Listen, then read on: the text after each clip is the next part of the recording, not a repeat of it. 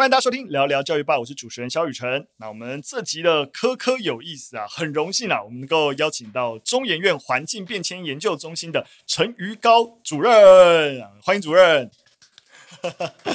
那邀请主任来聊啊，既然大家也听到我们是啊、就是环境变迁研究中心，所以我们这集的主题其实就要聊环境教育。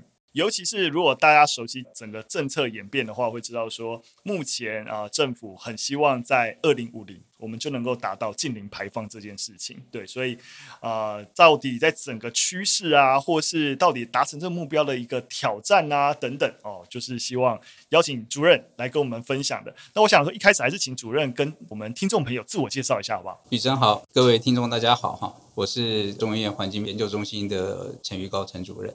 那今天非常荣幸来到这个节目，跟大家一起聊一聊这个环境教育和大家最关心的近零排放这个议题。了解了解，为什么邀请主任？也是因为刚好中研院在去年的时候就有发布一个台湾近零科技研发政策的一个建议书，就是诶，其实我们要达成这个目标，挑战是很艰巨的。那到底科技在这个过程当中能够扮演什么样的角色？中研院作为一个台湾。科技学术的牛耳 哈，就是有这样子的一个政策建议书，能不能简单的跟听众朋友谈一下，就是你们对于达成这个目标的主要具体的一个建议跟想象？好，呃，牛耳不敢当哈，中研院有很多的科学家，大家都很用心啊，几十年，我们快一百年了，这一百年来的中研院的科学家陆陆续续做了很多好的科学，嗯，可是大家现在也可以意识到哈，整个大环境的改变。呃，确实让我们人类所谓的永续发展呢，面临了很大的挑战。所以在过去的几年里面呢，我们的院长把这个议题带到院里面来跟大家一起讨论，希望由中研院原来科学家的专业去走到这一个近零排放科技的思考，看我们能不能。为我们的国家找到一些合适的路径，因为每一个科技它都有很多的背后发展的过程，那未来的可行性合不合适我们国家使用，确实是需要做一些分析跟比较的哈。所以在这样的一个呃想法下，就启动了这本政策建议书的研究工作。那最后呢，把它在二零二二年，就是去年的十一月，呃，公布。里面当然还有很多值得探讨的，不过我们之前呢做的分析呢，都把结论写在那一本上面。它的核心其实以科技为最重要的一个思考，因为呃要达到这一个近零排放的任务呢，全球都在努力中。这最重要的一个问题，在我们现有的科技呢是做不到的。嗯，所以我们希望在未来的二十几年里面呢，要找到新的科技，好，这是最核心的一个思考，所以才会呃以科技为核心去做了这些路径的分析啊、讨论啊，那也希望呢把这些资讯呢提供给各界，包括教育朋友们，大家一起来看一看。那它背后有一个很重要的目的呢，是希望说这这个近零排放的这一个全球大任务呢，台湾。绝对不会置身事外的哈，所以我们要怎么样跟全球做同样的一件事情？那也就是我们科学的资讯呢，要大家在同一个水平上面。了解啊，这也是我们这本书的呃另外一个教育的目的。嗯，我觉得讲到这边，我可以先跟各位听众朋友，因为我一开始的时候有点把这个东西当做理所当然，就是说哇，我们在谈环境教育，就是一个很重要的东西，然后我们要净零排放。但是想一想，其实有些听众朋友。对于近零排放的概念还不是非常非常的娴熟，就例如说，我像我们小帮手，其实，在给我们的访纲里面，他也是写成近零碳排，对不对？我才跟他纠正说，哎，其实近零，我们在讲近零碳排跟近零排放是不一样的概念。你在讲近零碳，那我就跟大家科普一下，以前大家可能会听过一个名词叫做碳中和，对，碳中和的意思就是说，哎，我们希望我们排出来的二氧化碳。跟我们消灭的二氧化碳哦，能够达到等于能能够达到中和，那这个概念就在谈净零的逻辑是一样的，就是说净零碳盘讲的也是二氧化碳。但大家如果只要学过温室效应，就知道说温室气体不止二氧化碳，对不对？还包含甲烷啊、二氧化氮啊等等。其实甚至是以个别气体来说，带动的一个温室效应可能是更高的。只是说因为二氧化碳它相对它的量体，或是人类在排放这件事情的量体比较大，所以我们比较专注在二氧化碳上。但以趋势来说的话，我们应该是针对整个温室气体都应该一起考虑进去。所以近零排放指的就是我们除了二氧化碳以外，所有的温室气体一起思考，我们排出来的所有温室气体跟我们消灭的所有温室气体要等于，就是我们不要再加剧这整个温室效应的问题。是的，对。那在这个政策建议书里面，我觉得看得出来，这个逻辑思路非常非常的明确，就是先盘点到底造成台湾呃这么多的一些温室气体排放的主要原因是什么？其实核心就是电力。那解决电力，基本上可能就会解决了二分之一，就是台湾在整个温室气体排放的一个问题。所以再进一步盘点，那台湾要有绿能或是更环保的一个发电的作为，我们还有哪些科技上面的一些问题可以突破？对，所以包含光电啊，如何找到更有效率的一些就是煤材啊等等，或是说地热啊，如何在一个深度的一个地热探勘上面，我们能够做得更好啊等等。所以提出了很多的一些科技。上面我们还有待突破一些建议，但的确这些科技突破的建议，也许跟一般大众比起来，或是我们教育现场啊、老师啊、教育工作者比起来，有点遥远。但是实际上面，这也还是整个社会要一起推动。在建议书里面，其实有谈到跟教育的部分。也想问主任，你觉得在教育跟这些科技突破之间的关联，或是能够起到怎样的作用？我先来澄清一下，呃，为什么要用近零排放？哈、哦，宇辰刚刚讲的对的，哈，那可能不够精确。呃，也没有啦，这其实你已经讲的很清楚了。哦，是是是。那可是外面很多媒体啊，或者是文章都还是在讲碳排了哈。这里面有一个很重要的原因，就是我们工业化里面其实排二氧化碳呢，都是因为我们工业化的关系。好、嗯，所以呃这一部分呢，它造成的这个温室效应呢，它的比例非常的高。嗯，所以它为什么会变成一个要减排的最重要的重点？好，所以有的人认为用碳排比较好，嗯、那有的人觉得说哦，全面性来思考温室气体的时候，那就用排放，嗯、没有关系。我想这两个都。都可以啊，都可以，大家方向是一致，对，大家想的都是同一件事情。其实要讲近零排放，二零五零，其实重点是在二零五零。那请问，二零五零为什么是二零五零，不是二零四零，不是二零六零？又为什么要近零？我们减一半可以吗？减七成可以吗？那这个是一个科学报告，好，这个全球跨政府气候变迁组织陆陆续续发表的报告告诉我们，我想大家都有印象，好，我们在二零一五年以前讲的是温度不可以超过两度 C，嗯，到了二零一八的时候就变成一点五度 C，这是做过研究的。我们如果控制地球表面的温度，不要超过一点五度 C，我们所花的力气、所花的这个制服它这个努力呢，是相对轻微的。嗯，那如果超过一点五度 C，我们可能要好几倍的努力，才有办法把这个恶劣的环境啊转变回来。这是大气科学做全球工作的人常年努力的一个成果哈，就是我们要把它控制在一点五度 C。那用这些模式去做研究，发现呢，所有的模式都告诉我们。不管你现在减不减，你二零五零的时候一定要做到，一定要做到零，嗯啊，近零这件事情才有可能控制在一点五度 C，不然就是一定超过一点五度 C。这是背景是这样来的。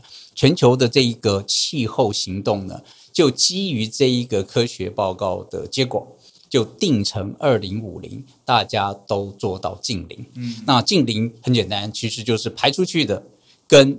吸回来的要一样，嗯，我们现在排很多，吸很少，所以就不断在大气中增加这些温室效应气体。嗯，到二零五零的时候，我们排出去要很少，吸回来要全部吸回来，那这样子就叫做净零。如果我们能做到，附近大气的温度呢就不会超过一点五度 C，所以我们的子孙才会有跟我们类似的合适人类继续生存的环境。嗯，好，这是这是背景。嗯，好，所以。回到这一个净零政策建议书的教育面向，它绝对不是科学家读一读就好。这一个工作要完成，是从个人到国家到全球的人类，大家要能够一致努力来做这件事情。如果大家没有办法合作做这件事情，我们都知道这件事情是不会成功的。啊，既然是要到个人，所以呢，教育的这一个任务是很重大的。我们这本呃。科技面向的建议书呢，虽然内涵是科技，可是会给很多科技的内容注入到教育的现场，让教育现场有很多的科学内涵可以去进入教学的内容里面，嗯、让我们的下一代认识呢，为什么我们上一代没有做好？那下一代他们有什么样的好选项？嗯、那有一些科技呢，需要发展。是需要下一代和下下代的这些年轻的朋友们一起继续努力，嗯，科技才有办法突破那个我们现在做不到的事情，将来可以做得到。所以它不是这一代人的问题。它是好多世代人，所以我看那个整个建议书啊，其实列的层次是很明确的，就哪些是当下立即以我们现在研究成果，也许再努力一点，我们就可以如何的。对，有哪些是其实我们现在距离它在科技图还遥远，我们放到比较后面或是待观察的一些领域，我觉得这个分类是非常没错明确的。没错，对，这个这需要分析了，因为呃大家都急嘛。好，那现在能做的是什么？也就是未来五年里面，我们到底要多快速的去布建这个已经成熟的科技？嗯、那即使这样部件呢，其实你还是没办法预期二零五零可以净零排放。所以我们需要新科技在未来不断的进来，跟我们一起努力。那新科技从哪里来？是需要现在就开始做研发，这是有层次的，没有错。对，嗯，其实这个建议书我们也会把就是连接就附在我说明栏当中，所以大家如果有兴趣的话，也欢迎大家可以点击这个政策建议书的连接。那就跟主任刚才其实提到一样，就是说这个建议书大家需要知道，就是它是需要很多代人一起努力，毕竟二零五零其实还有点远，但我们现在就要开始做，而且这整个社会倡议的工作，乃至于教育奠基的工作，它也会驱使一些资源。的啊，投放摆到一个更重视这件事情的位置。我刚好看到就是一些最新消息，富邦台湾大哥大捐了一千万在整个议题上面。我觉得类似像这样，就是说民间啊，私人企业也都更意意识到这个问题，然后也知道科技的突破可能带来的改变了，愿意投入资源在这上面。我想这都是我们在做整体的这样子的社会倡议或是教育深化，希望能够达到的一起，就是我们没办法立即解决科技突破，但它。都会帮到这个科技突破的资源，所有的发展都需要投资。嗯，好，那投资要精准。你才能够对你需要的东西，让它能够加速的发展。嗯，那所以我们期待说这些需要的科技能紧速的发展，所以怎么样去投入就很重要。嗯，怎么样投入呢？除了有兴趣的业界一起来之外，我们更希望说有全民的意识。嗯，所以意识的培养很重要。那大家的支持，从教育现场一直延伸出去到社会意识的改变。这个会是最好的一个支持的面向。没错，今天呃找了三则讯息跟大家分享，其实就从包含中小学的教育，再到哎大学在这件事上作为，甚至乃到公众终身学习的一个教育领域。那我们普遍啊、各选一则消息来跟大家做一些讨论。但在切入之前啊，我还是想要再跟大家做一些背景知识的补充，就是我们谈到温室效应啊，然后整个呃全球暖化问题，或者说在跟同学在聊的时候，我们最常讲的举例就是什么啊？可怜的北极熊啊，就是冰块融化了，它没有家了。有一些很形象化的东西，我们直接联想到就是海平面上升。但是说实在的，在这个结果在跟学生沟通的时候，自然还是会有感受不到那个痛，就是会有影响吗？就大家很难想象它跟我生活的关联。所以其实我觉得，我们教育工作者对于这件事情要唤起学生的。在意也好，你其实还是要更能够知道说，到底它的影响那个联动是什么。其实要。找到跟生活最直接的影响，其实就是气候，嗯、就是当气温上升，其实对于极端气候的发生频率会拉高。不说气候，我们自己说极端的天气事件，这可能就是一般生活最有感的。尤其是现在要夏天了，夏天我们很容易发生在午后发生短延时的强降雨，这就是极端气候带来的极端天气事件。然后我们突然就淹水了，嗯、然后你莫名其妙怎么突然下个暴雨，然后你家就淹到了。对，这些都是跟你生活有关的，而它往前推都是跟整个全球暖化是有关系的，嗯、对，所以当我们要避免我们的生活随时突然就有些极端的天气事件发生，那你就必须要再往前溯源到我们要如何共同的解决全球暖化的问题。当然了，就是只是再多补充一下它的影响，以及找到一些让学生更有感的。诶，刚好有一个。呃，就是强降雨发生的新闻，你可能就可以啊、呃，就是是的，对，对，作为导师，诶，开始可能早自习的时候就可以跟同学分享一下这件事情、啊，是的，等等。对我讲到这边也是啊，其实这也是当我们在谈气候教育或是环境教育怎么样向下扎根的时候，那这也是大家在想，其实，在中小学我们还有很多做不好的地方。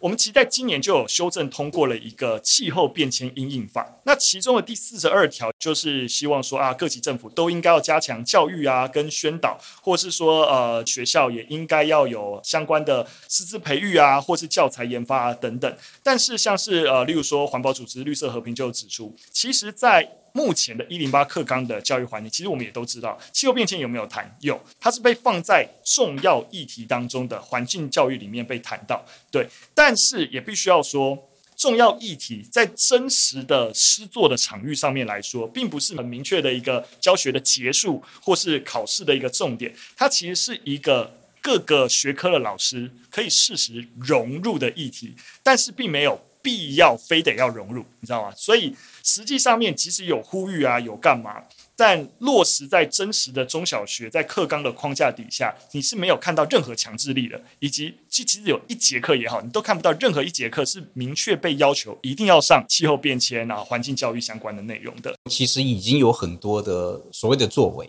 回到教育现场，你刚刚关心的就是好像不够。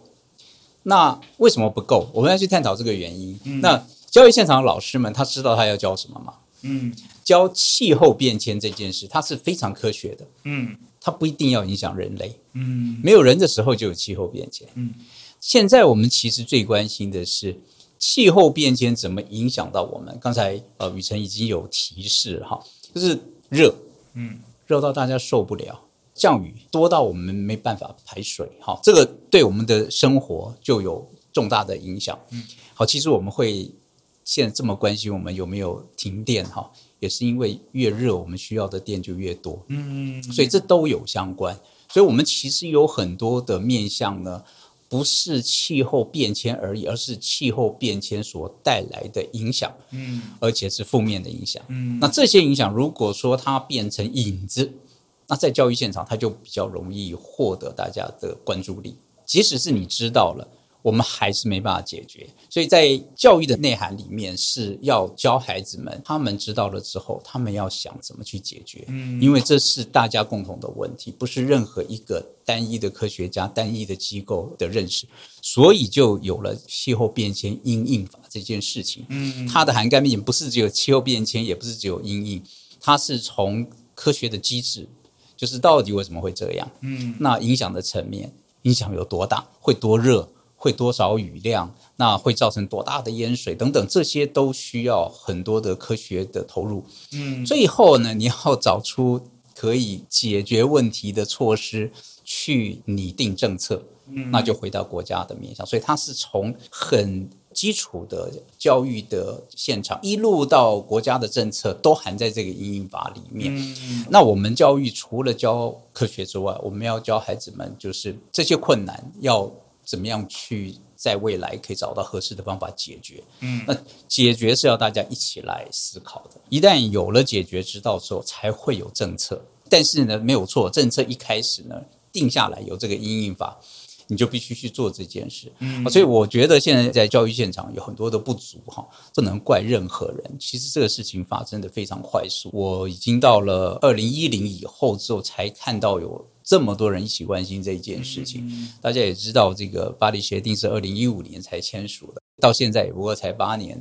那我在念书的时候呢，只研究过呢气候变迁是地球的气候变迁，都还没有想到说它会真的影响人类。真的影响人类的这所有的工作，都是两千年以后才开始陆陆续续发现，而且有了定量化的数据告诉我们，它确实存在。我想雨辰一定还记得以前那个美国的副总统。高尔的电影，对不对？那时候还有一半的人说他吹牛嘛，对不对？也有很多全球的领导者他不相信的。我们讲过去都有这个经验嘛。那现在呢？大概这些人声音也小了，大家已经看到那些影响了。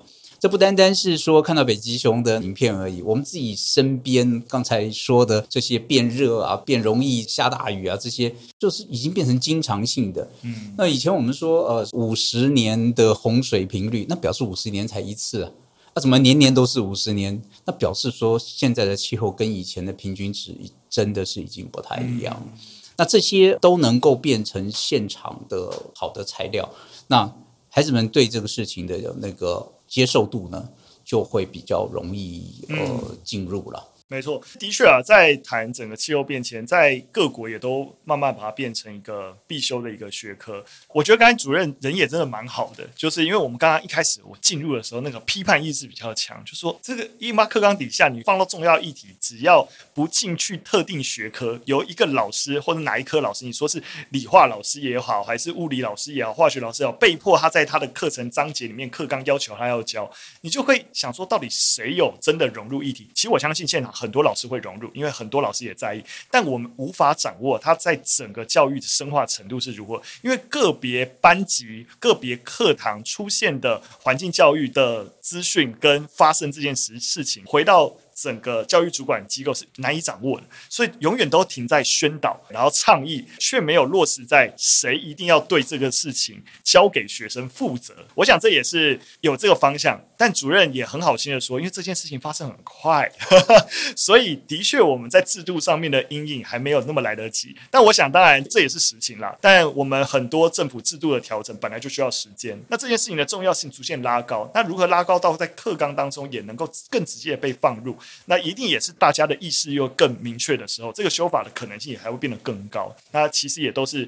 一环牵一环的过程，对。但的确啊，现阶段即使放在重大议题，其实包含你说教育部没做什么，也有做了。它其实在一零年的时候，也有所谓的新世代环境教育发展的一些中长期的计划。所以在这个计划底下，也有很多相关的一些教育措施。但当然，我们目前还没有看到相对应的一些成果。其实，在各个即使是非营利组织啊等等，也有很多人产生相关的一些教案啊、教学的包啊，或者台湾报，我们自己其实也有针对环境。一体做过数支影片，那我想这些都是能够在教育现场能够使用的一些资源，那就一起努力喽！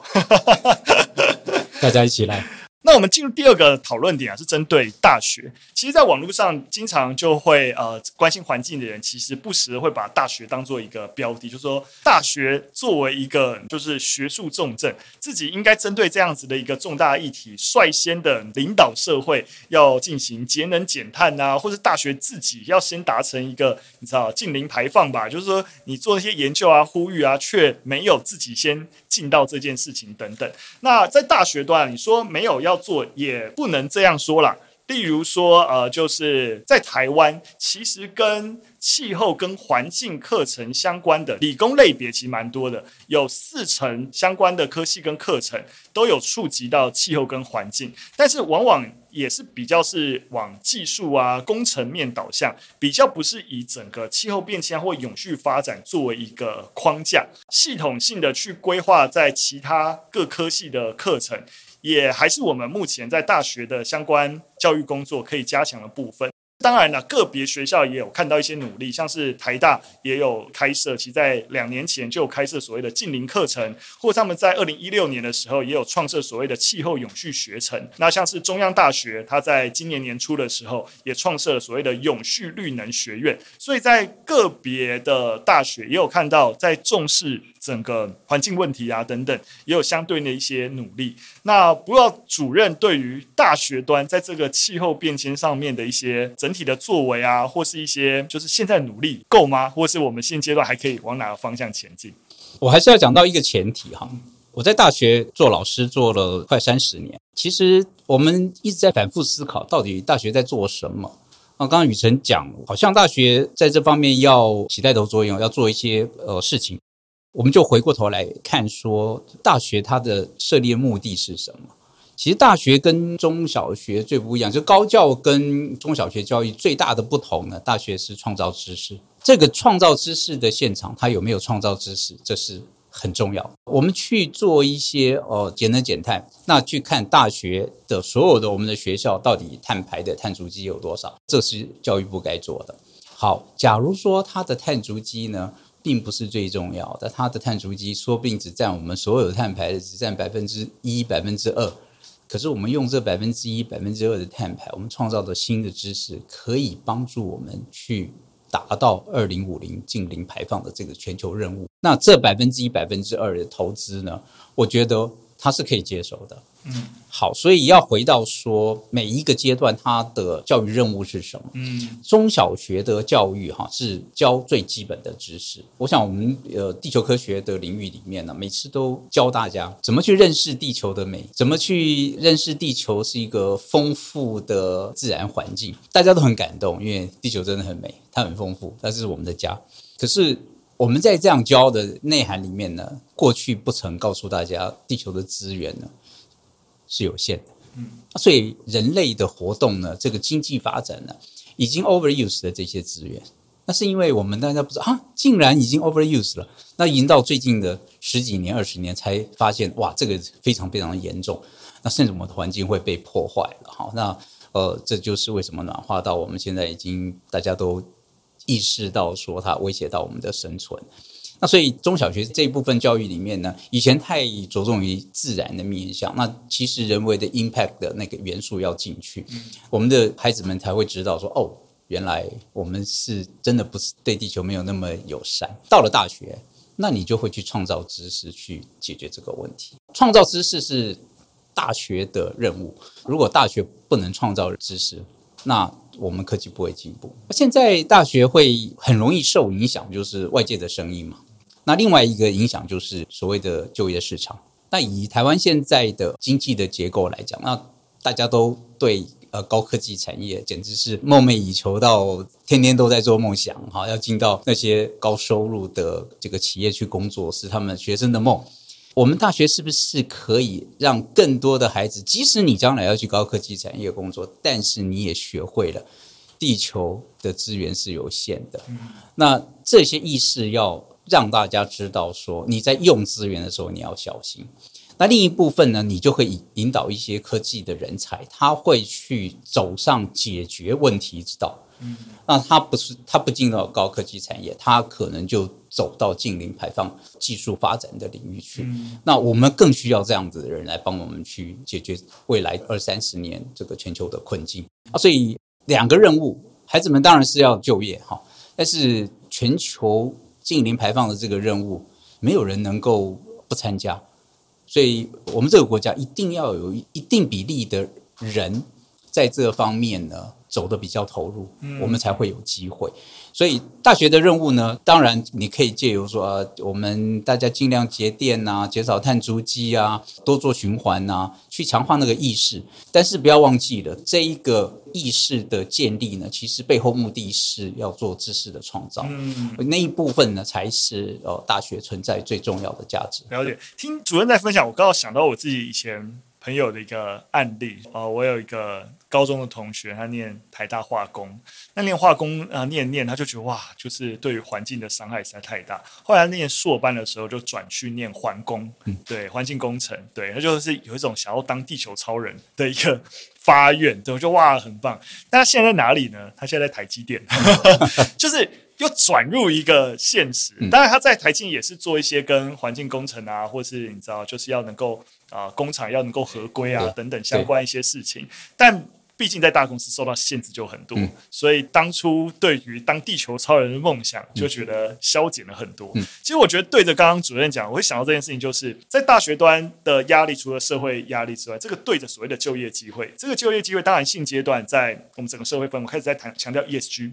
当开始对 ESG 重视的时候，相关的产业啊，或是相关的一些认证啊等等，是不是有应运而生相关的人才，或是一些相关的一些需求等等？我觉得我是持正面的在看待这件事情。政策一定要引导一些资源的导向，让这些资源去创造一些就业的可能性的时候，你才会让相关的人才有感知到，就是说我有一个出路，而不是好像我最后还是只能去那些高污染的科技产业工作，因为。我想要对环境好，就我没有深入。对，所以还是回到我们的主题教育了哈。嗯、所有的企业它也是要被教育的。对，那现在国际的趋势这么明朗明朗，呃，我们的这一个大企业哈，这个呃，我们在过去几年也也拜访了几个国内最大的企业，他们都对这一件议题非常的关心。所以你可以看得到，所有大企业现在都有永续的组织，好、嗯，有都设立的永续长。然后永续长是跟财务长是非常 close 的，所以在投资的路径上呢，永续现在变成一个必须要思考的议题。那也就是现在大家常说的 ESG 哈，就是环境、呃、社会跟管理嘛，对不对？好，那教育能够影响企业管理人，企业的管理人如果从小就接受到我们地球的资源是有限的，怎么样去充分利用？所以在经营企业的时候呢，你就会有更合适的长期选择。那也会影响到资金的导向，那当然也就会影响到就业市场的变迁。嗯、刚才雨辰说到，现在有很多的学生，他们就进到企业，他们做的是环境优化、环境保护或者做环境工程。这也是因为整个大趋势，嗯，对环境的这个议题，企业已经都学会。嗯，在台湾来讲，我们的企业绝大部分都已经知道这件事情是重要的。嗯。所以我们的企业呢，在这方面的变化呢，最近几年也是走得很快的。啊、呃，即使是龙头老大台积电，哦，他们是做的很好了，他们做的非常的完全没有批评他的意思。对对对对，对就觉得他也的确就跟主任说的一样，就我同学也因此而在这个地方有相对应的一个工作。是的，没错。对对对。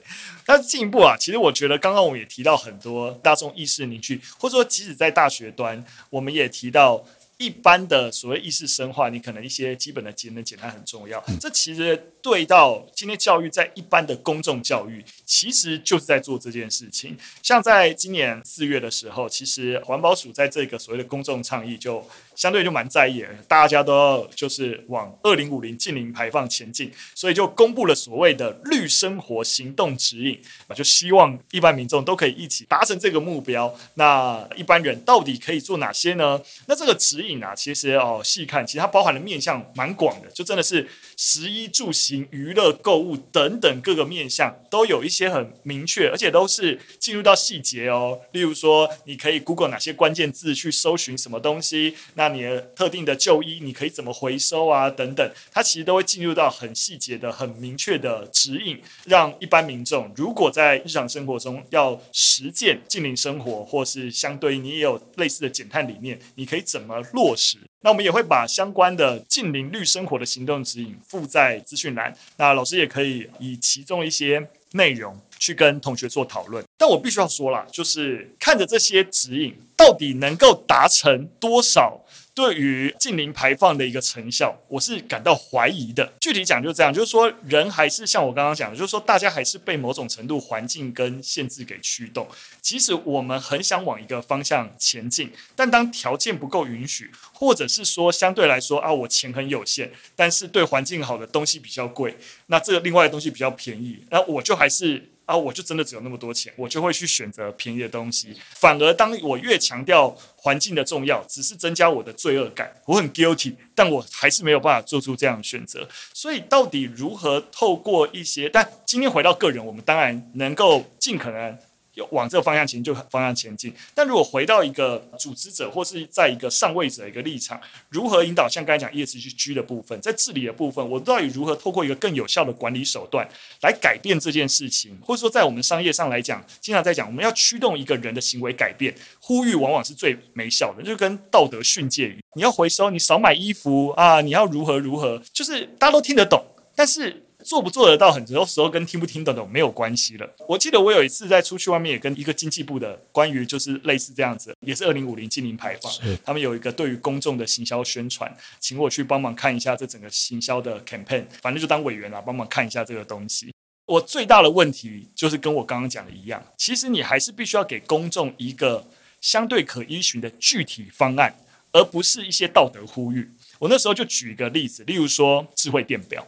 今天你会发现，一般人节能减碳。不管做什么，就是节能减碳。那到底做哪些事情对于一般民众而言是有帮助的，又能够帮助到节能减碳？我们有没有类似的策略？像智慧电表就是一个很合理的一个策略啊，对不对？过去你用电，你也不知道，说实在的，一般人也很难知道说，哎，什么时候是尖峰？那我现在用电的习惯到底如何？但如果你身装了智慧电表，第一个，智慧电表身装又不用钱，对不对？你之后就可以对于你的整个用电，台电会 feedback 给你的数据，而且甚至进一步，当台电可以做到差别电费计价的时候，在高峰风的时候电费比较贵，离峰的时候电费比较便宜，你还可以因此而调整你的用电习惯，你的电费反而还可以更便宜，对不对？就变成是，诶，你做一件事情，对于你实际上面花的电费还可以减少，对于台湾的用电的尖峰负载又可以减轻，那电的问题就是电的能源问题，因此而可以相对应的减轻，那这就是一个我有一个新的策略，这个策略对于一般民众又有帮助，对不对？他们去采取这个手段，对他们来讲也有好处，然后对于政府达成这个目标有好处。然后我有一个方案，然后再来宣传这个方案，我觉得那个效益会远比呼吁说啊，你生活节俭一点呐，你少买一点衣服啊，这种道德式的教条来得容易。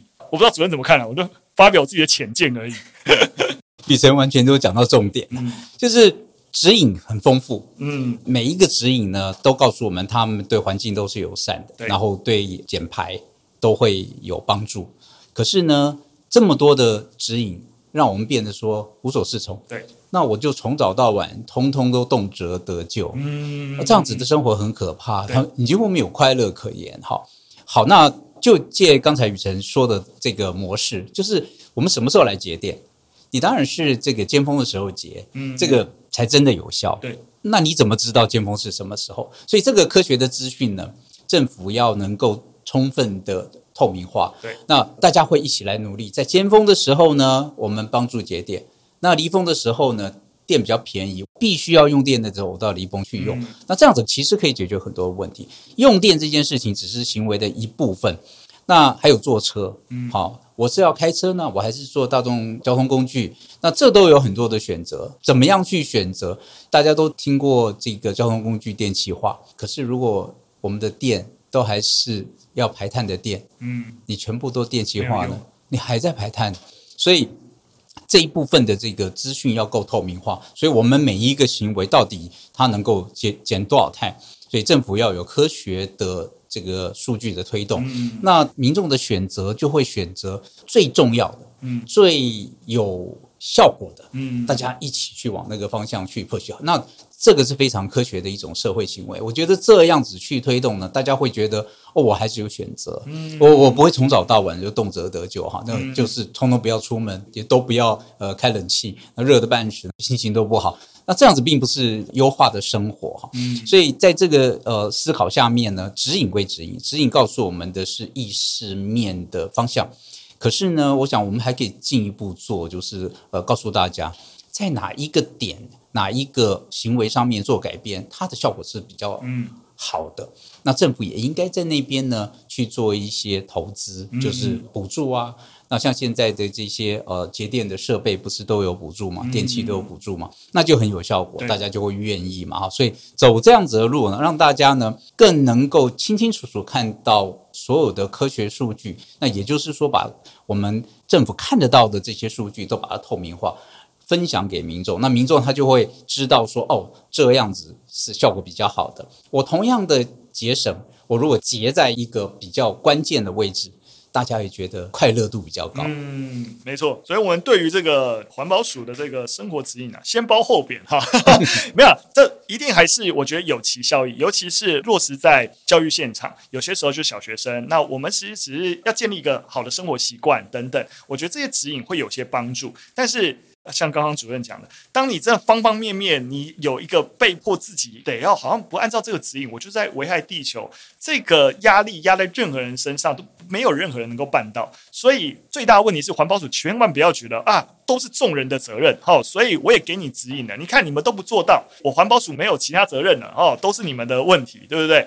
反而你应该是像我刚刚讲的，回到一个业界会讲，你要驱动人的行为改变，你要有具体的策略跟方法，是而不能用呼吁哦，呼吁是最难产生效果的一个事情啦。我再补充一点，嗯，所有的改变哈都会有影响，对雨辰的影响跟对我的影响是不一样的。嗯，那对经济的能力比较强的人的影响，跟经济能力比较弱的人影响也是不一样的。所以我们要做任何的改变的时候呢，都要考虑这一点。指引是一个方向，呃，指引背后要做的时候呢，其实还有很多的政策工具可以使用。因为我们要对受影响比较多的呢，要有比较多的保护措施。嗯，那比如说这个节电这件事。有些人对他来讲很容易，就是他就用尖峰的时间就不需要。可是有些人他尖峰时间就是他的工作时间，他非用不可啊。对，好，所以这一边呢还需要更多的科学资讯去做分析之后，结也结了，但是对公平性呢也照顾了，这是两个不同的面向，我们要达成平衡。没错，我觉得主任真的讲到一个，刚刚主任也让我想到一件事情，就之前我就看到一个数据，就在讲，其实你如果你以家户收入来看的话，我们一般人的理解就是，通常家户所得越高啊，你就用更多的电器或干嘛，你造成电费的耗损自然会越高。但其实真实的家户用电数据不是这样，反而在所谓的就是中低收入户是。他们的电费会比一般家户的电费来得更高，为什么？因为他换不了电器，他的电器还是非常老旧那种高耗电的电器，冰箱啊、呃、电风扇等等，他没有钱去更换成现在的这种节能电器，没错，所以。他们即使只开很少的电器，但他们还是会比一般家户还要花更高的电费。对，所以这正是对应到刚刚主任讲这种公平性的问题，就是说政府在解决特定问题的时候，他们少用电，他们已经只用这些基本的电器了，你还要他们少用什么电？但他们只能用那个电器所造成的一个对于我们整体社会的一个电费负担，我觉得电的耗能负担就是比较大。那你的解决方法就会不一样。对对对对对。非常感谢主任今天来跟我们做这样子的一个分享了。大家想说，最后主任还有什么资讯想要跟大家分享的吗？我想这个近零排放工作呢，是一个二三十年长期的一个全球任务了。那、嗯、大家在未来都会避免不了是这个任务的一个工作者。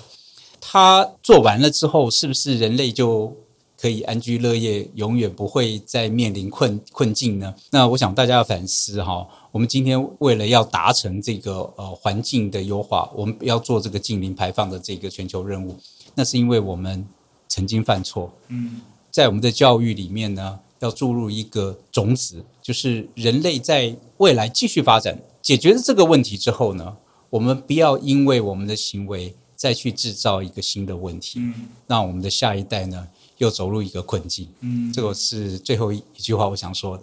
谢谢主任，非常感谢。那最后当然也是非常感谢大家收听了。那如果喜欢我们的节目内容，会有任何建议，或是你对于整个环境教育有任何的想法，都可以留言告诉我们。那我们节目今天就到这边，下次再见，拜拜。谢谢大家。